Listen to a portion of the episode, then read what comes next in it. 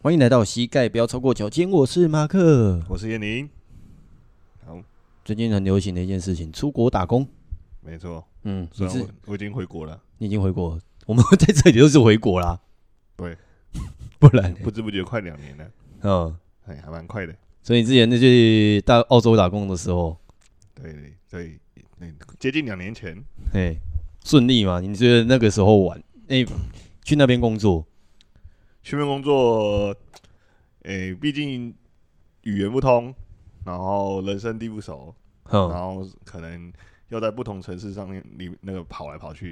因为你是去疫情疫情爆发前过去，我在疫情爆发前进去的，嗯，然后大概待到一半的时候就爆发了，哦，然后签证到期就回台湾了。哦，所以你觉得后面疫情有影响？有啊，有影响蛮多的。原本雪梨市区里面应该到处都是工作，到处都是人才对。哦，是人。然后因为疫情，然后有就有限制，说不能餐厅不能内用。嗯，那导致说人就变很少。所以其实回台湾说什么餐厅不能内用的那段期间，你应该也是觉得好像也蛮习惯的。台湾有餐厅不能内用吗？有啊，有一阵子啊。哦，嘿，还是你回来的时候已经解封？我有点不确定。记不起来了。哦，对，反正因为那时候第一年呐、啊，第一年第一年去的时候，为了要集第二年的那个签证资格，对，然后他他有规定说要去偏远地区做农场。特定的工作，然后集满八十八天。他的偏远地区怎么限定？就是说有不有规定，就是说哦，我们国家里面哪一个哪几个城市，或是哪几个乡、嗯、有有地名的。有地名的，有列出说一定要在这个区块里面找到工作，他有多久可以选择什么产呃农业或矿业或一些产业，它有特定的产业。哼，然后因为背包客很多嘛，不会只有台湾人，然后也不会只有亚洲人，全世界都有。那网络上就会很多资讯，嘿，然后会变成说有些地方会因为有办法可以集这些签证的资格而。形成一个小圈圈，对，里面全部都是打工的这样。哦，就是这个镇里面住的人都是打工仔。其实你看澳洲这么大，它人口其实只比台湾多一点点人而已。嗯，那别人说，那他们国家主要靠的是农业还有矿业，对，在撑起全全部国家的这个这个发展嘛。那因为他们人口没那么多，再加上他们自己当地人也不太去做这些劳力的工作，对。所以这些劳力的工作是由这些外来的背包客来，对来他们来说是算是一大帮助啦。对啊，毕竟如果你能坐办公室吹冷气，你会选择去晒太阳？对我们来说，会去外面打工游学，其实就因为我们我们这个年代，我们就七我们七 B 七年级升到八年级初这个期这个区间，其实我们就是会被授予，因为这个我们这个年代就开始。对于说国外旅行这件事情会比较平常一点的。嗯，其实我去的时候，我算是比较算是末段的了。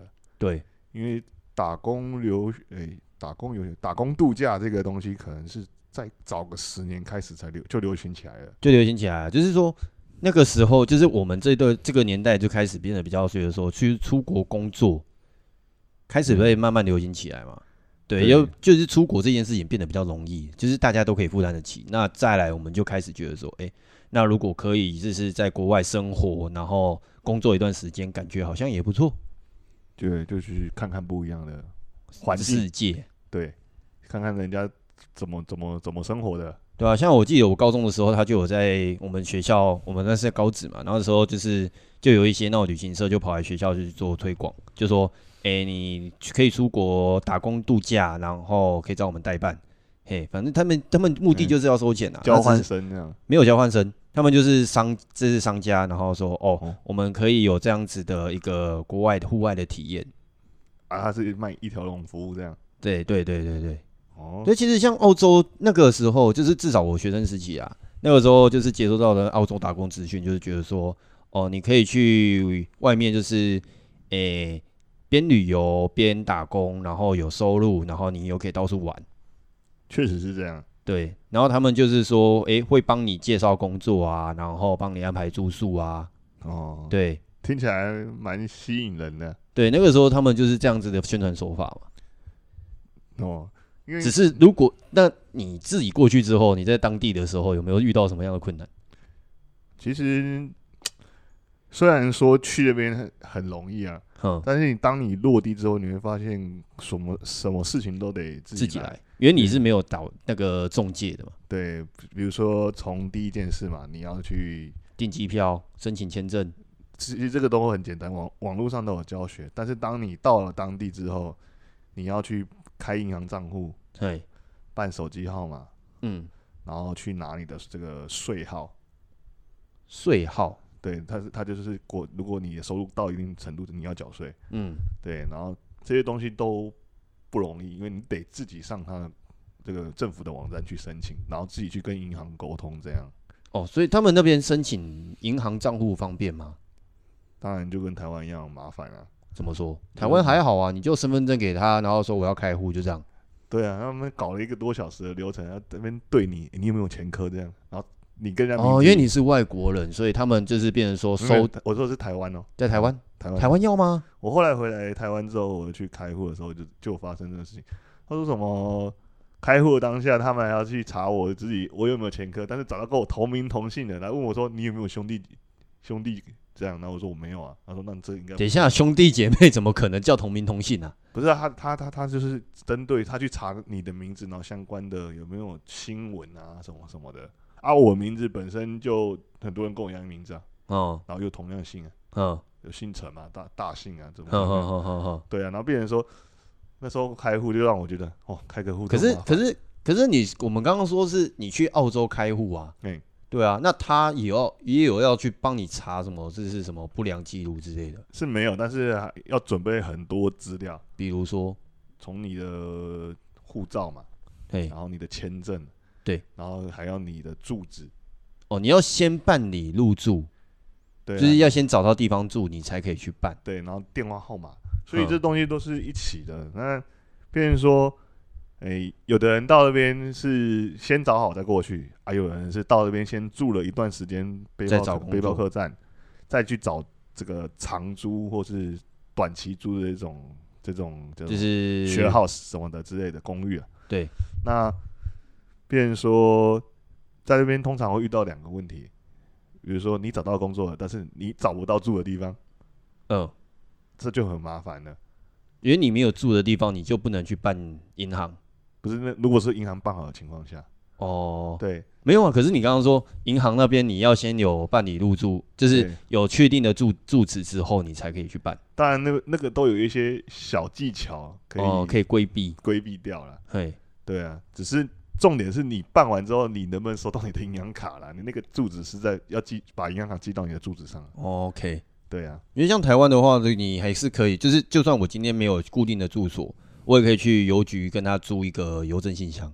哦，可是如果我今天在国外，不会想到这样做啊。哼哼哼，对啊，对啊，所以还有什么困难？就是办银行卡的时候，你要住址，对啊，然后你要护照，对，然后还有那个签证，就这三个，就是、就是这基本资料。对，大概是这样。我已经有点忘记了，因为有点久了。哦，所以其实听起来也还好啊。然后再来就是你要考虑到你的交通问题啊。诶、欸、嘿嘿，对，这边每一项都不不难，但是全部加在一起，你会突。然后你刚到，你什么都不熟的情况下，你会觉得很压力很大。嗯，对，再加上没工作的时候，嗯嗯嗯，对啊，那那时候就就就会觉得，哎、欸，好多事情要忙，然后又又不知道怎么弄了，赶快上网查这样。不过还好，哦、还好，这个网络上的资讯都。蛮流通的，对啊，因为现在就我高中时期，那也是大概二哎、欸、几年前啊，今年三三，就在十五年前，嗯，十五哎十四哎十四十五年前的事情。那个时候网络还不是那么发达，那个时候我们有所谓一个背包客栈的论坛，嗯，对，那有时候我就是有去上去看一些，就是有关就是出国打工游学，因为接收到那个旅行社他们给的资讯嘛，那我们就会自己想要去了解一下到底。里面有什么样的内容，或是你可能遇到什么样的困难？你讲那个好像论坛现在还有吗？应该好像还有，只是我很久对背包客栈那个很老的一个论坛呢。现在对啊，他这他那个论坛，他就是为了要去收集，就是让大家有办法，就是找到一个空间，然后去 share 说你在各个国家去遇到的一些，对他其实蛮齐全的，每个州都有。也不一定啊，反正那个那个那个论坛里面，它还包括就是比如说去 working holiday 嘛，去打工游学，对，然后还有说，哎、欸，我今天自己去当个背包客 backpacker，然后去各个不同的国家，所以它有分那种很多国家的区块，对，很多纸板啊，对对对对对对。那时候我也有在上面查一些，但是有些资讯真的蛮老的，因为我二零一八年查，但是有些显示的还在哦，就还没有更新。二零一，那可能现在那个那个网站就开始慢慢没落了吧。里面都是老屁股啊！现在以前背包壮游的，现在都已经变壮年了。对，说都已经可能结婚生小孩在那边没回来。对，反正就那个时候的资讯就比较难查，但是现在的话，你就变成说，可能上网就是搜寻 Google 关键字，你可能就可以知道说，诶、欸，当地的一些住宿资讯。对，然后或者是工作上的 offer。我那时候在那边找工作或住宿啊，除了当地的这个。这个网站跟 App 之外呢，FB 也是一个好好好的那个很好，哦，就是有相关的社团，社团对，他从里面找。嗯、那我之前就有遇过一个，就是我们那时候要为了要集那个第二年的签证，然后我们到了其中一个农业的大镇里面，嗯，那因为那时候刚好刚去，然后第一个工作刚结束，接着就跨年，嘿。那跨年的那一段期间，我就一直很紧张，因为还没找到下一个工作，也不知道呃跨年后会去哪里，就没收入、没存款，对啊，一直就是钱就一直慢慢扣嘛，嘿，然后就一直在刷那个 FB 的社团社团，然后后来就找到这个工作之后，我就跟我女朋友那时候从墨本做了八个小时的，嗯，八总共八个小时啊，从早上坐火车，然后转那个巴士，嗯。到的时候已经天天快黑了，这样。然后到那边之后呢，我们就到那边的一个就是他们所谓的葡萄的工厂上班。哦，OK。那去的时候，他们都跟我们说，哎，比如说我们做这个葡葡萄包装，嗯，把葡萄放进盒子里摆好，摆漂亮，嗯、然后就输送带就往前送出去，这样就会有人来收。哎，最前面会检查，然后收，嘿，然后一这样做完一盒多少钱？然后他他他那个葡萄会摆摆在中间一个大转盘上，一直转，一直转，一直转。然后这一条流水线上面有三个大转大的转盘，就这样。然后你可能这个转盘有三三个人负责，嗯。然后每个转盘都这样。然后他跟我们说，一盒是比如说一个一盒做完一盒给你五块，嗯，对，五块确实给五块，但是这三块澳币。三个人分。哦，那导致说。诶、欸，你反正就是这一个路线上面的业绩都是三个人平分，对，所以你就算做自自己摘满，比如说可能我今天的业绩，我可能是装个十盒，那另外一个人偷懒，他只装了五盒，欸、另外两个人不是，不是这样啊、喔，嘿，他这个盘子上有三个人，对，这三个人要负责一起出这个盒子，有人可能负责折箱子。有人负责排葡萄，有人负责放葡萄到盘子上。哦，那听起来蛮合理的啊。哎，对，但是变成说快不起来，而导致说你每天每个每天的收入很低很低很低很低。哦，低于他们的基本标薪资标准。他的标准是多少？比如说当时的实习时薪啊，大不是啊，就是诶、欸，他们有有你说的标，他们的标准是指说。诶、欸，我今天的工作量的标准呢？就比如说，可能我一天要装满一百箱，是算工作标准。那基本薪资的标准，他们没有所谓的工作标准，因为那是计件的。诶、欸，你做多少盒就算多少多少钱嘛。对。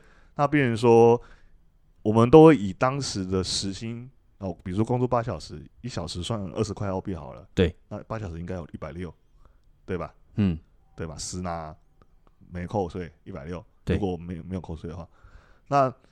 这样算下来，我们当时可能一天可能只拿三四十块而已。三四十块折合台币大概多少？哦，如果乘以二十，大概八百块吧。时薪八百，就是日整天下来。哦，日薪才八百块。对呀、啊。那你说我们动作慢了嘛？也有可能，但是不是只有我们这样，是旁边旁边都这样，就差不多。对啊，啊就觉得莫名其妙来这工作，因为其实很多人就觉得说去澳洲打工游学，其实就有一点，因为我们那个时期就，感我讲讲好像我很老，反正我们那个时候高中那个就接收到的一些就是关于打工度假的资讯，都是说，因为那个时候开始慢慢兴起嘛，然后有旅行社在代办，代表说这个是有一个商机。表示有一定的量要去啊，有一定的量要去，或者是说去那边，他有一天的一定的 commission 可以去收。对，对。那那个时候很多人都觉得说去那边打工游学其实是去赚你的第一桶金，就是说去澳洲就觉得很好赚。对，对，因为毕毕竟他们的那个基本时薪就是工资比我们高嘛。我后来回来才知道，原来澳洲算是全世界时薪最高的国家。对啊。给的时薪最高的国家，对啊，对啊，他们对于人力这一件事情，他们很肯花。嗯、欸，对我们没去过的人的概念呢、啊？对亚洲人来讲不习惯了。哼，对亚洲就是你说的不习惯，是不习惯拿那么多钱。对啊，对啊，我们做一样的事情，薪水同样做一样新事情，薪水是三倍。你在台湾，你可能去做个那个，诶、欸。那个葡萄采集员，你可能就是基本时薪，呃，一百五这样，然后去那边哦哦，原来这这样这样子时薪可以拿到三四百块这样子。你在台湾可能做个家乐福做八小时这样，对，可能时薪一百七。那在那边照他们的公公那政府规定的基本时薪，那公司通常会如果是白工正常的工作的话，会高一点点。对，那通常可以拿个四五百没问题。哼，台币。就含税，对，对啊，所以就一个小时可以拿到四五百块，差不多。可是相对那边的消费水平呢？消费水平的话，要看你怎么去运用。因为如果你餐餐吃餐厅，当然消费很高。但是，因为我们一般基本对于说国外的一些饮食的印象上面，对，就会觉得说，因为国外就是亚洲区以外的地方。我都会觉得消费水平比台湾高很多。对，最常听到就是说，哦，你在澳洲赚得多，那边花费也高嘛。嗯，哎、欸，其实如果说以赚到的钱跟花费的这个比例来讲，嘿，你能存到的钱是比台湾多很多的。对，对啊，那因为澳洲的薪水分分配那个发发放的制度跟台湾不一样，台湾是一个月发一次。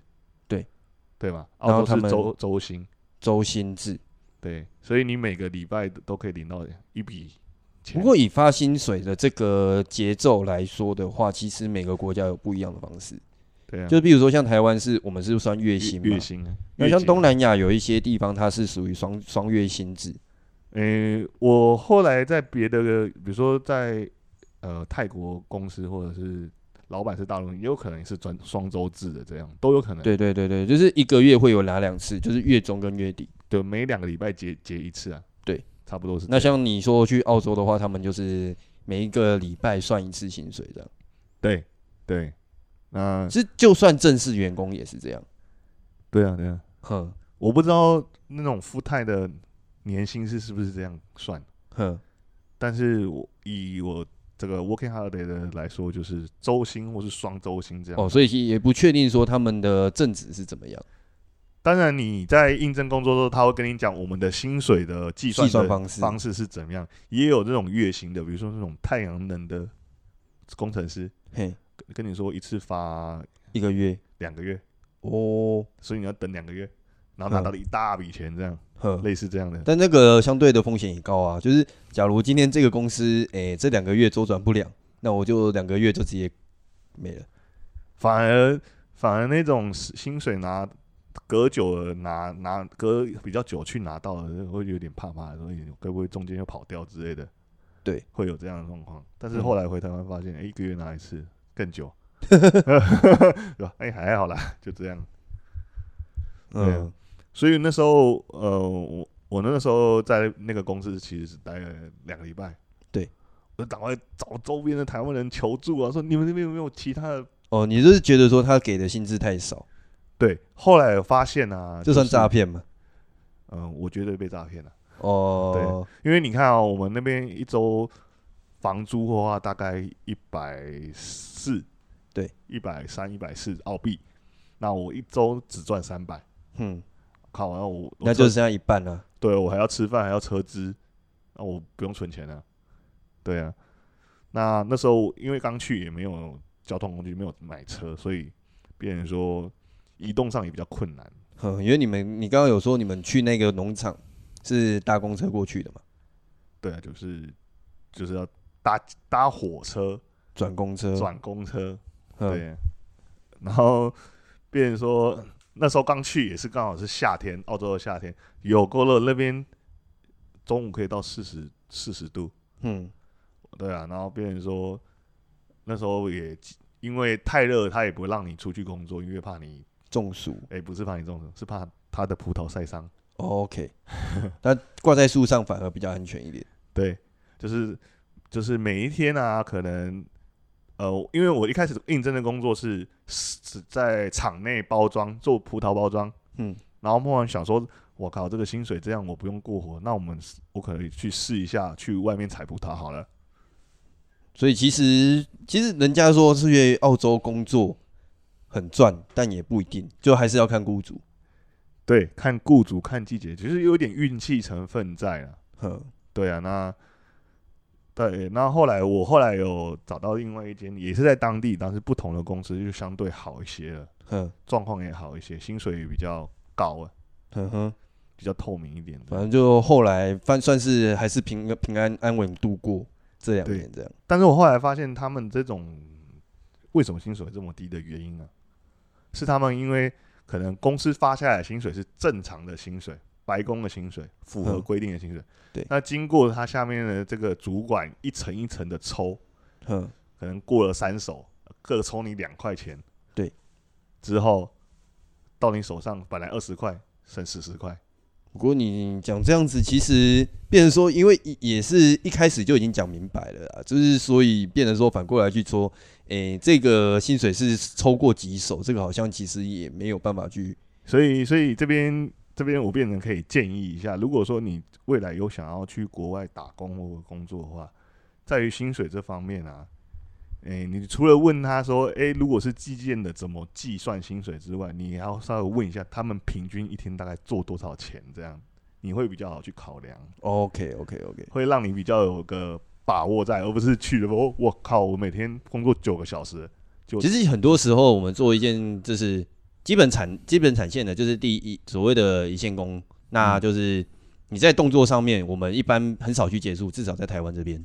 那一开始就是说，好，诶、欸，我们在不晓得不晓得他的工作流程之前，很难知道说这个动作本身它需要花费多少的时间，因为第一个你还不够熟练。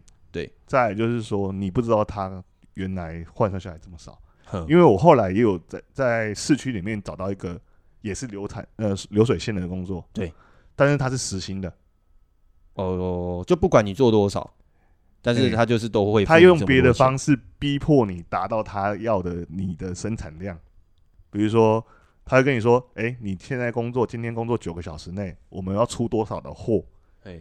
你如果不想要超过时间还没做完呢、啊，你就得在这就就是会定定目标，但是超过时间那我也不算加班费。对，他会他会用，因为这个是我们的正常速度可以做的做得完的量，最少可以做到这个样子。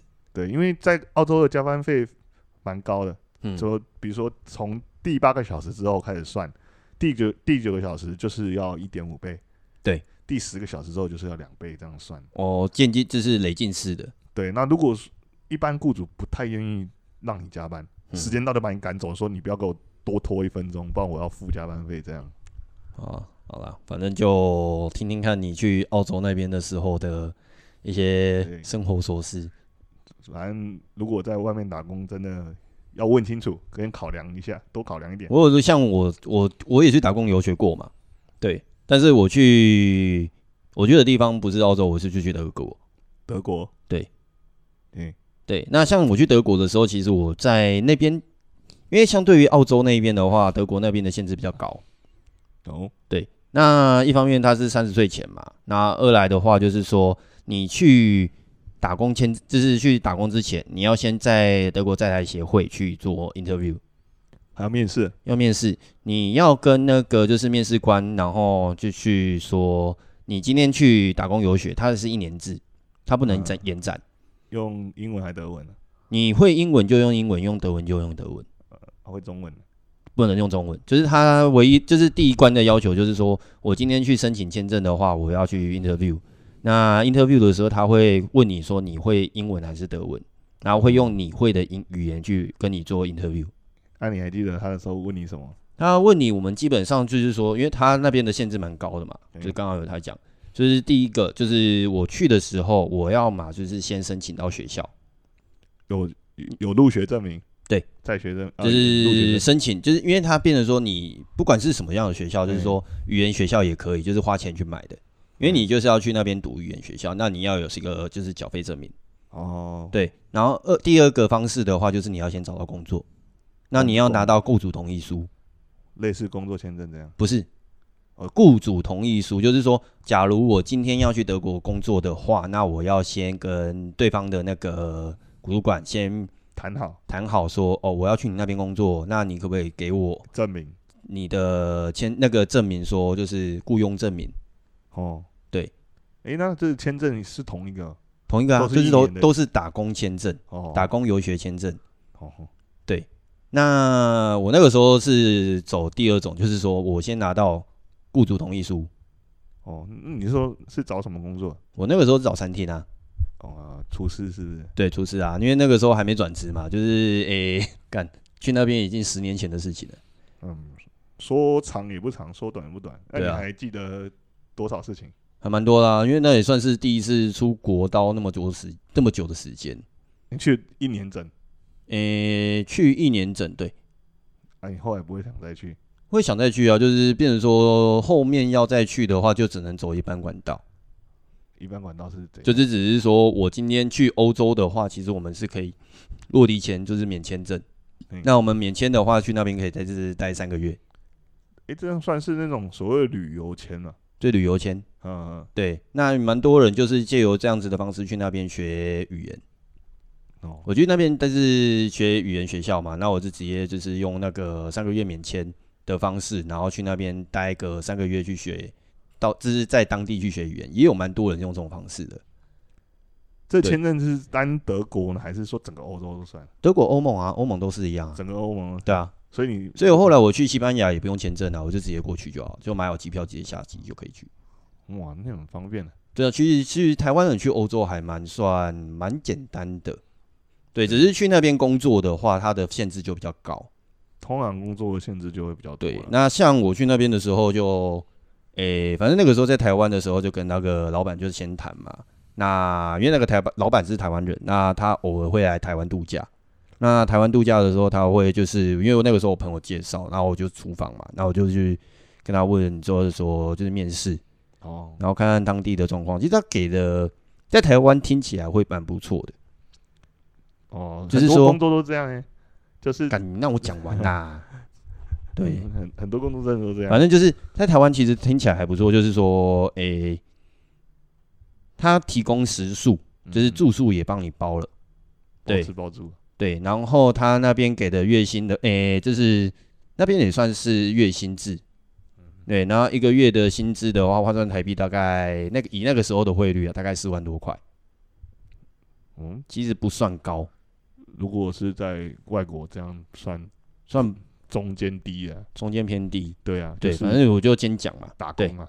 那去那边就是，可能是以台湾的角度来说，我会觉得说这个薪资在那个时候做厨房至少是蛮高的。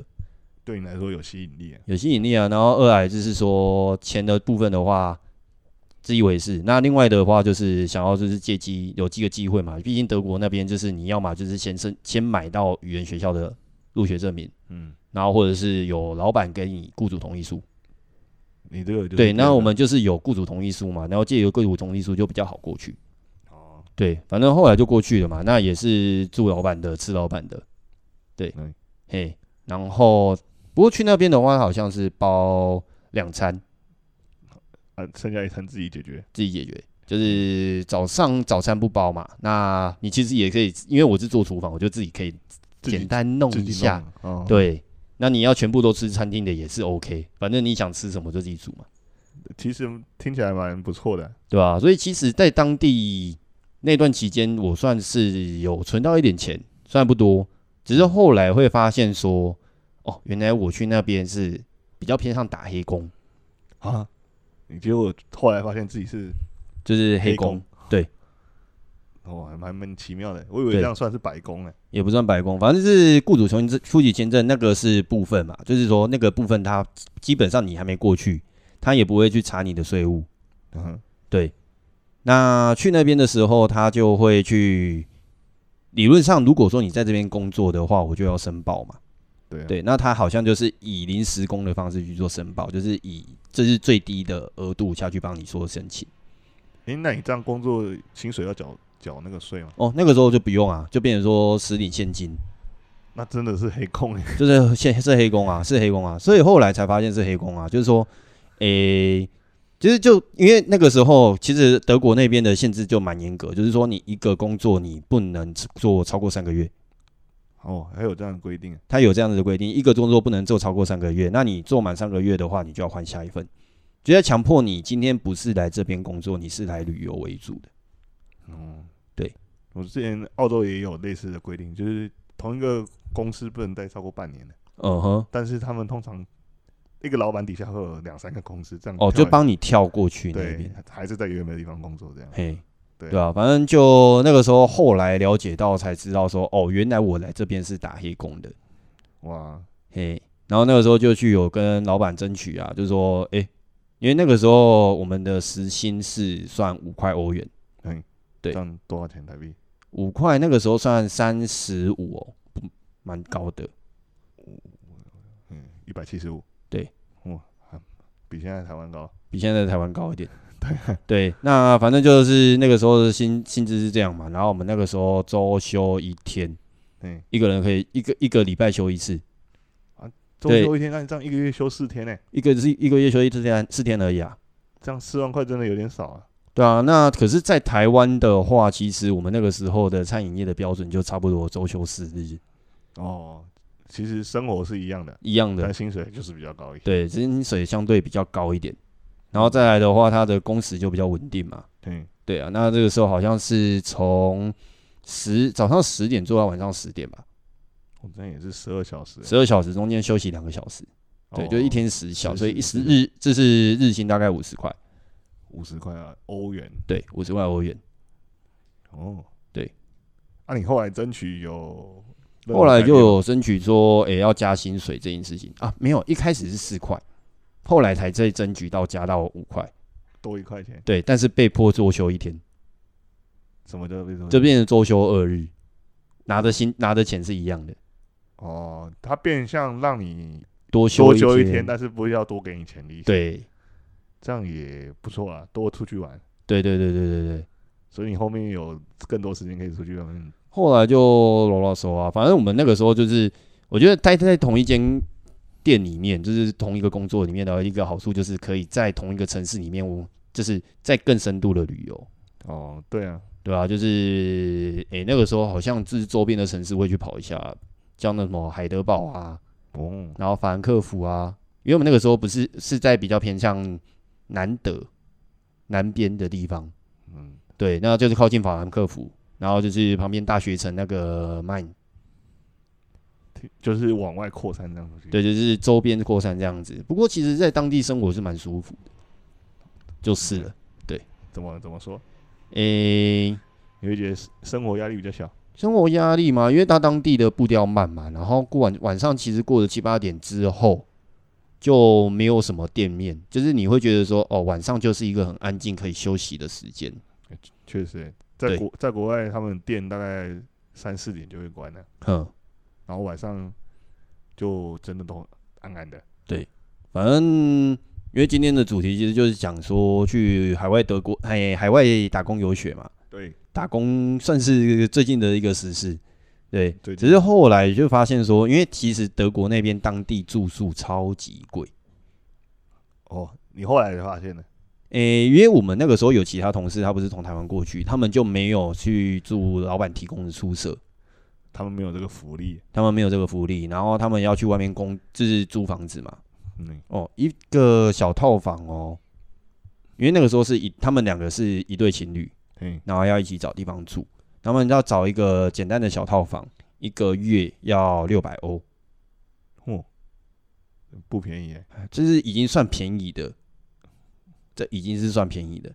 可是他的薪水也跟你一样，他们的薪水跟我就没有去过问。哦，你对，因为我们就互相其实就也没有我，我就台湾你没有去打听别人的那个薪水的哦。的习惯，你在外面你也不太会去跟人家问，因为我不知道，我不知道是因为这个行业是这样还是还是怎样，因为像我之前应该是说后来发现，就是刚刚我说我们那个时候时薪四块，然后后来是争取说哎、欸、要加薪，嗯，是因为后来因为我们那个老板很会讲。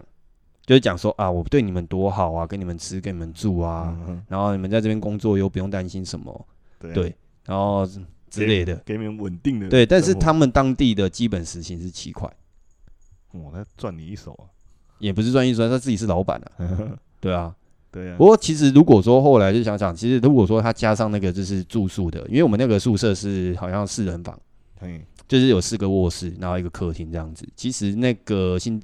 那个房租应该也是不便宜啊，一个月应该也要一千两百欧，哇，左右，那也不便宜。啊对，那、啊、如果就等于他变相从你薪水里扣掉了，也可以这么说。对、啊，所以你也没有真的亏到多少啊？也也说没亏吗？也是没亏啦，但是因为我本身没有在那边缴税，对，其实后来有出现一件事情，就是我让我自己蛮怕的。差一点点就要被遣送，差点要爆掉，对不对？对，差点爆掉，因为那边那一天就是好像有人检举我们那边有黑工，嘿，差点要坐免费飞机回台，也有可能。反正那个时候就是某天的下午，我们午休前，那个警察还会特别去找那种，就是就是确定你人都在里面，所以他们然后没有其他太多的闲杂人等在的时候，他们眼线了。也反正就是有人检举，他们的效率就很快，就是他们就是就一群警察进来查你们的查我们的护照，查我们签证，对，查身身份啊，签证这样。对对对对对对对对。那、啊、你那时候怎么办？那个时候手上身上也没带护照啊，然后我们就有另外一个台湾的同事，他就刚好那天休假，嗯然后有收到消息，就帮我们把护照带过来，让他们查。哦，对，那后来有后来应该算是没事啊。对，因为警察就是看了我们的护照、签证都是有效的，对对，然后他们就就后来就没有没有对我们做什么事情。我你们你们不用证明说你们跟雇主的关系是怎样的，合约书都没有。因为他们目前给我们，他们那个时候我后来有印象啊，就是说那个老板他有还是有申报，就刚刚一开始有提到，就是说。他有申报是说我们就是临时工的方式哦，对，就用最低的方式去做申报，这样好好奇妙。对，所以后来离开的时候，他们有问我说：“哎、欸，你要不要继续在这边工作啊？那到时候不能用打工游学签嘛？嗯，对，但是你可以申请，就说我啦。但是他就对我说：那你就可以去申请语言学校，你可以用语言签证的方式留在这边工作。哦，那要先缴学费啊。”对啊，那我就问说，那你既然要我在这边工作，那你要不要帮我负担一些学费部分？对，他说没有啊，哦，好，那就拜拜。哦，对，我觉得过程中间就是会有这样子一些小小的插曲啦。不过一整个过程中间，其实从一开始觉得期待就过去嘛，然后后来中间就开始工作，然后就是被查之后，才有意识到说，哦，我们是原来是黑工。哦。对，然后有黑工之后，就去跟老板就去，其实跟那个就是老板谈过之后，就也算是平安下庄了。哦，对，蛮妙的，嘿，心态上的改变这样。对对对对对对，就是会发现说，哦，干台湾人就是会被台湾人吃掉，真的，在国外会欺负台湾人的就是台湾人。对，我也我也有这种感觉，在台在国外自己人都比较容易欺骗自己人。对。虽然我们会觉得台湾人很比较友善，但是毕竟还是有一小部分人是心态不太 OK 这样，或是做的事情。然后那个时候我去法兰克福玩啊，然后就有一个同事就介绍我在那边有一个老板，蔬果摊的老板，然后那个老板是新加坡人，很好玩。嗯，对，然后他就说，诶、欸，问我说，诶、欸，我从哪边来啊？然后我说台湾，然后他因为那个时候我会一点德文，就稍微跟他就是用德文沟通，然后问我说我从哪边来，然后我就跟他说台湾，然后他就说，哦，那我们可以用中文讲，对，那个新加坡人还蛮好玩的，嗯，对，然后他说他之前在新加坡也是在做饭店业。他、啊、怎么跑去德国？就有机会吧，然后就是反正就要么就是嫁过去，要么就是有工作嘛。哦，对啊，那他就说那个时候的饭店的老板就是台湾人。哇，对，该不会同一个吧？不是，没有啊，一样啊，就是没有那么巧。一个在泰德国开一个小小间的餐厅，然后一个是在新加坡当地开一个很大的饭店。哦，对，差一定差很多。我想到那么多台湾老板。对，反正那个时候那个新加坡的。那个蔬果摊的老板，然后就跟我说：“千万不要在台湾人底下做事，嘿，全世界的人都可以，就是不要在台湾人下面。”这样说，我觉得，我觉得，我就觉得这样，就我就跟你想法就一样嘛，就觉得说，诶，好像有被什么误解到了什么。对啊，我我我我觉得还有其他国家的人更恐怖诶。哪有？比如说你有遇到过？我遇过大陆老板啊，嘿，然后他做了什么事情？也是东扣西扣啊，哼。然后扣到最后就剩一点毛，给你这样。嗯，然后跟你说啊，这样很多了，这样很多了，这样。干你俩很多嘞。你看那个，你自己拿这个这笔钱，你看你能不能活？对，中餐厅里面哪个哪个在那边擦桌子的不是黑工？嗯，对啊。所以其实就如果能够去国外有工作的话，当然就是能够拿先拿到签证，拿到工作签，这才是第一要务。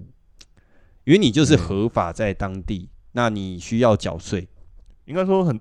要要到当地工作，有很多签证可以用。对，重点是你要先能取得一个合法签证。对，我觉得合法签证虽然你都要缴的税务会比较高昂，但相对对你来说比较保险。对，至少你的你在那边待的这个合法性是有的。对，不然有些是跳机的那个就要到处躲。哎，对啊，对啊，对啊。我对我之前在澳洲看很多就是马来西亚的人，对，他就不想回去了嘛，来这边就跳机了。哼。然后第一个跳机之后，你你已经没有签证了嘛？啊、对，你的一些银行的资金流动如果有的话，会被怀疑，然后他们就只身上只带现金。哦，就干脆就不要有经过公家的方式去做活动，不然就是跟人家借账户。你那个黑工连租房子都很麻烦啊。对啊，对啊，对啊，所以所以尽量不要让自己就。因为像我在澳洲，诶、欸，在德国的时候，他们有一个特别的规定，就是说，你今天如果有移动，嗯，你就要去当地的户政事务所办理登记，连连不是本国国民都要，不是本国国民都要，哦，就是他要确保说你今天现在是待在哪里，听起来有点麻烦，没有啊，就是他为了确保就是在住在这个区块的人口数之外，那你也要他也要确保说你这些外国人现在是。在哪里出没？怕你乱跑啊？对啊，像有点类似，像我今天是我是台中人，我来台北工作。那我来台北工作，我在这边定居，那我就要先去办理说我的户籍登登录，我才能借由这个户籍去银行办理开户。是，我第一次听到这样。对，那他不是说你只要像像你刚刚说你去澳洲开户，他只要你住居住居居住地的地址嘛？对啊。对，但在德国的话，他需要的是你的居住地地址之外，你也要有所谓的入籍在这个区块的那个证明。哦，多一个这个。对，哇，所以你只要想到下一个城市去定居的话，你都要迁个户口这样。对，哇，你要先在这个城市先办理迁出，然后在另外一个城市办理迁入。那如果你没有做这个动作，一样被罚款。这样会被罚钱？对，这样会罚多少钱？我没被罚过，所以不知道。你只知道这样是违法？对，我只知道这个是违法的。哇，对，所以其实每个国家他们的制度都不太制度都不太一样，所以要先了解一下当地的这个这种法规啊，哼，然后再开始工作，对吧？所以像最近那个什么比较夯的这样的柬埔寨的那个消息嘛，对，其实很多人就是在检讨说被害者。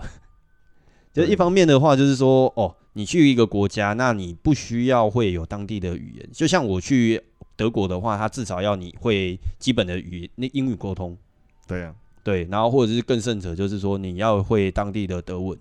对啊，对，那我不晓得澳洲要要不要啦。对，澳洲你只要线上签申请就会过。对，你只要申请，然后钱缴一缴，然后不要有其他有的没的很怪的东西出现，嗯、你就会过了。对，反正因为再早一点之前需要一点需要那个什么财力证明，到我那时候是不需要财力证明。哦，我那个时候去的时候还是需要财力证明。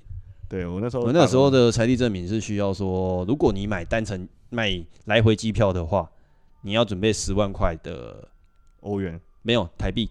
啊，台币十万块，然后或者是有财力证明，就是比如说房屋地契，嗯，就证明你不会掉机，或者是说你有能力回来，对，或者是有能力在那边生活一阵子。那如果你买的是单程机票的话，你就要准备二十万。嗯，反反正好像很多国家的这个签证都要类似的，就是防跳机机制啊，然后或者是防你在那边当地没办法生活下去。防你这边搞有的没的，这样不回来。对，那所以说你去柬埔寨那些人，那就是当初听信说去那边你不需要有能力。